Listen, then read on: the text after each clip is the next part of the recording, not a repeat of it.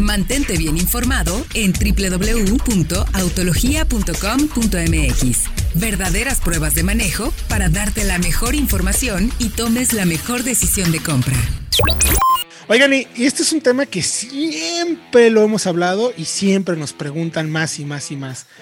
¿Qué onda con las cajas automáticas? Todo lo que no se debe de hacer para evitar, bueno, más bien, para mantenerlas funcionando de la mejor manera posible y no tener que hacer reparaciones costosas eh, cuando sabemos que son de las más caras que puede tener un coche, ¿no? Las transmisiones suelen ser de los de los eh, reparaciones más caras que puede existir. Entonces, le vamos a decir cuáles son las cosas que no debes hacer jamás con una transmisión automática que, aunque no nos guste, pues cada vez son más los autos que la tienen, ¿no?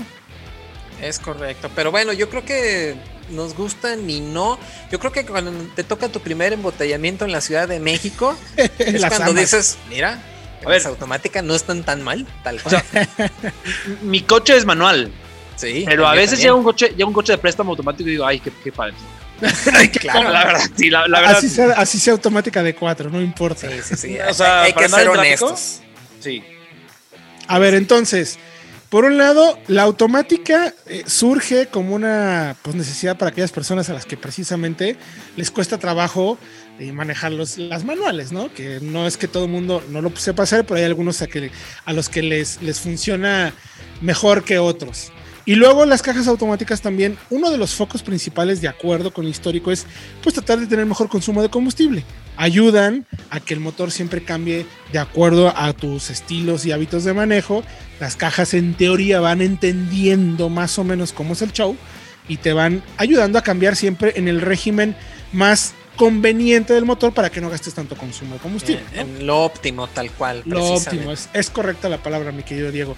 Pero entonces, ¿Cuáles son las recomendaciones principales para que pues, no le demos en la torre a la caja? Primero, yo me, yo me iría con una clave. No cambies de drive a reversa o de reversa a drive cuando el auto está moviéndose. Suena tonto, pero sí hay quien lo hace. ¿eh? Es que luego es, por prisa, estás en la maniobra y estás saliendo del lugar, entonces es para atrás, para adelante y rápido. Drive, reversa. El, coche no ha alcanzado a detenerse eh, en reversa cuando ya pusiste drive. Y eso hace que desgasta la caja y además, entendiendo que los frenos se diseñaron para frenar al coche. Y la, la caja cambia velocidades, no es al revés. Entonces, si no esperas a que se detenga, pones más estrés en la banda de la transmisión. Y la desgastas, digamos, de forma prematura y afectas, pues la vas a tener que cambiar más frecuentemente y eso no te va a convenir. Sí, además de que eh, si lo haces de manera muy violenta, puedes hasta romper algo de la caja. O sea, puedes llegar a romper uno de los engranes. Eso, sí puede no se romperá de momento, pero con el paso del tiempo te costará, tendrás que reemplazar más rápidamente y es un reemplazo costoso que pues mejor ahórratelo. Sí, digo, sabemos que muchas cajas tienen eh, sistemas que previenen precisamente todo eso, pero como dice Fred, el, desgaste va siendo acumulativo y sí puede este, generar un desgaste prematuro, precisamente ya a la larga. Entonces, no hay necesidad en realidad.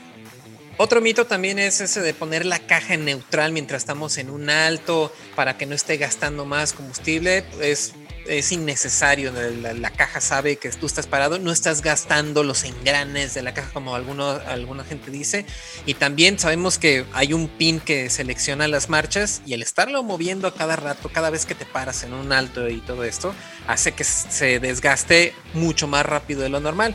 Y bueno, Sabemos que están diseñados para durar muchísimos kilómetros, pero al final estás eh, este, haciendo un desgaste prematuro de, de todas estas piezas. Claro, esas mañitas son las que terminan afectando efectivamente a las cajas automáticas. Y por último vamos a poner uno, uno más para decirla correctamente. Muchos tienen la manía de cuando llegan y se estacionan, ponen el auto en parking y luego sueltan el freno. Entonces realmente todo el peso del auto está descargándose sobre la caja y luego por el freno de mano. Entonces, la recomendación es que no descanse el peso del coche sobre la caja, sino sobre el freno de mano. ¿Cómo se hace esto? Llegas a donde tienes de llegar, te vas a detener, pones la caja automática en neutral, sigues pisando tu freno, y en eso pones el freno de mano. Sueltas el freno y el coche se va a detener precisamente en la caja, en el freno de mano. Y después vuelves a pisar tu freno y ya pones en parking. y con eso vas a evitar este desgaste de que todo el peso vaya cayendo sobre la caja, porque a la larga, como hemos diciendo, este tipo de manías o este tipo de malos, malas costumbres terminan dañando a las cajas automáticas. Entonces, toda esta información la pueden encontrar en www.autologia.com.mx para que, para que tengan pues información que les va a ayudar a tomar buenas decisiones porque no queremos que luego vayan o que nos estén escribiendo, oigan que mi caja ya está haciendo ruidos, pues también pues cómo la estás usando, ¿no? Entonces hay que tener hay que tener cuidado con eso. Ya luego les platicaremos el próximo jueves eh, sobre las cajas manuales e incluso también sobre neumáticos.